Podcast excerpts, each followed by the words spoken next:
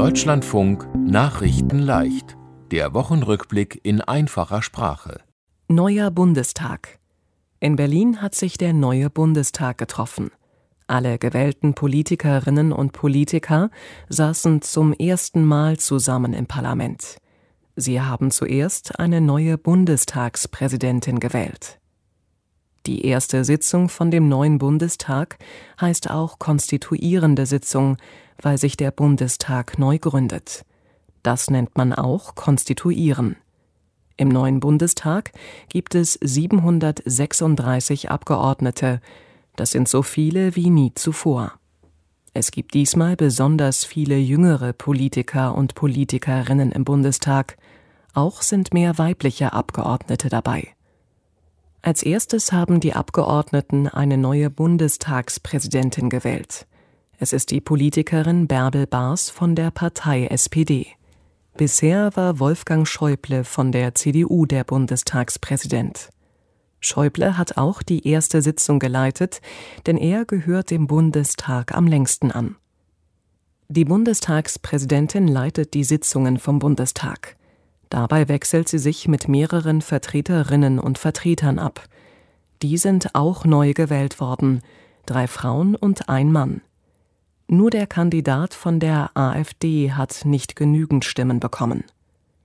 Bundeskanzlerin Merkel und die ganze Regierung haben danach ihre Entlassungsurkunden bekommen, sie arbeiten aber trotzdem noch weiter. Und zwar so lange, bis eine neue Regierung im Amt ist. Das wird wahrscheinlich im Dezember sein.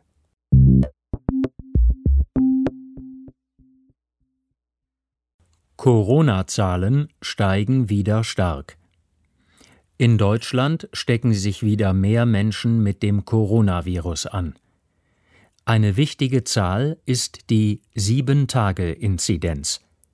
Diese Zahl steigt immer weiter. Trotzdem will die Politik die gesetzlichen Grundlagen für die Maßnahmen beenden. Die Corona-Pandemie in Deutschland ist noch nicht vorbei. Im Moment stecken sich wieder mehr Menschen mit dem Virus an.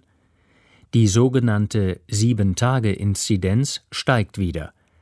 Diese sagt aus, wie viele Menschen sich mit dem Coronavirus in sieben Tagen anstecken. Die Zahl bezieht sich auf 100.000 Personen. Einige Fachleute sagen, wichtiger ist, wie viele Menschen sehr krank durch das Virus werden und ins Krankenhaus müssen. Die Deutsche Krankenhausgesellschaft warnt, die Situation ist wieder kritisch. Auch der Vorsitzende von dem Weltärztebund, Montgomery, sagt, die Entwicklung macht mir große Sorgen. Die Politik sagt aber, wir können mit der Pandemie jetzt besser umgehen als noch vor einem Jahr. Deshalb wollen die Parteien SPD, Grüne und FDP eine Regel ändern. Diese Parteien wollen die neue Regierung bilden. Sie sagen, Ende November soll die sogenannte Notlage enden. Durch die konnte die Bundesregierung bestimmen, was in der Corona-Pandemie erlaubt ist und was nicht. Das sollen die Bundesländer dann wieder selbst entscheiden.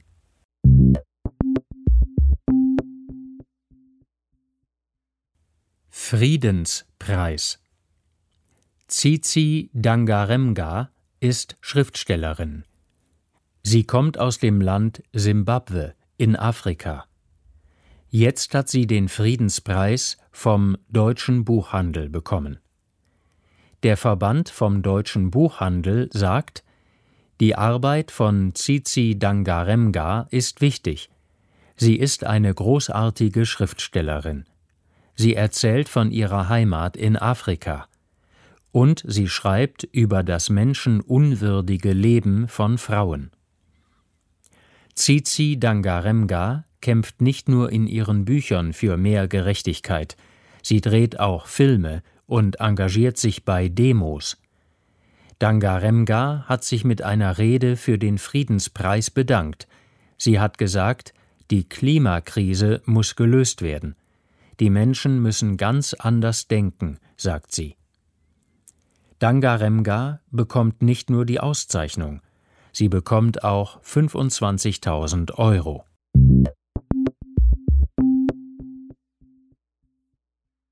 Schauspieler erschießt Kamerafrau. Bei Filmaufnahmen in dem Land USA ist eine Kamerafrau gestorben.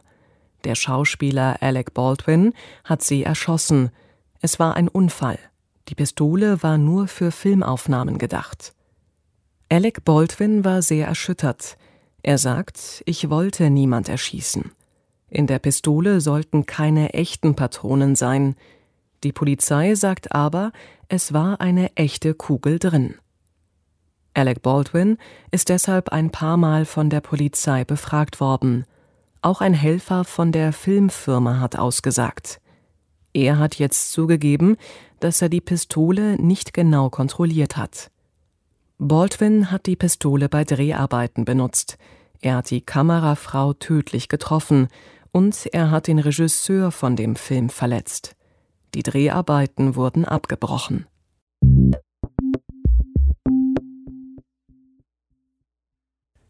Jugendwort 2021 ist cringe. Das Jugendwort von diesem Jahr heißt cringe. Das ist Englisch und bedeutet zusammenzucken oder erschaudern. Junge Leute sagen das Wort, wenn sie etwas sehr peinlich finden. Zum Beispiel, wenn Eltern oder Lehrer Jugendsprache verwenden, um cool zu sein. Das Wort cringe hat am Ende gegen zwei andere Wörter gewonnen. Das eine Wort heißt Shish.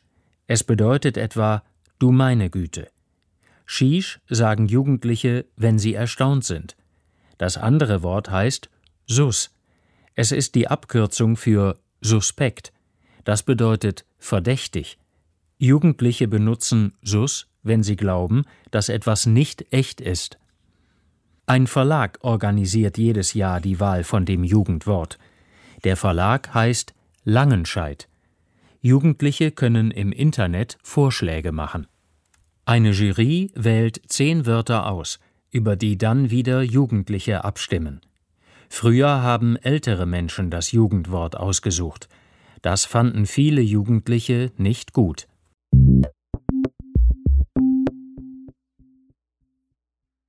München raus im DFB-Pokal. Im Fußball läuft der DFB-Pokal. Der deutsche Meister Bayern München ist in der zweiten Runde ausgeschieden. Die Bayern verloren 0 zu 5 gegen Borussia Mönchengladbach. Auch Bayer Leverkusen ist ausgeschieden. Leverkusen verlor 1 zu 2 gegen den Karlsruher SC. Karlsruhe spielt in der zweiten Fußball-Bundesliga. Auch Schalke hat es nicht in die nächste Runde geschafft. Schalke verlor gegen 1860 München. Die spielen auch in der zweiten Liga. Das ist das Spannende am DFB-Pokal. Da können kleine Fußballvereine gegen die ganz Großen spielen. In der zweiten Runde hat zum Beispiel der SV Babelsberg aus der vierten Liga gegen RB Leipzig gespielt. Babelsberg hat aber verloren. 16 Mannschaften haben es ins Achtelfinale geschafft. Die Spiele finden im Januar im nächsten Jahr statt.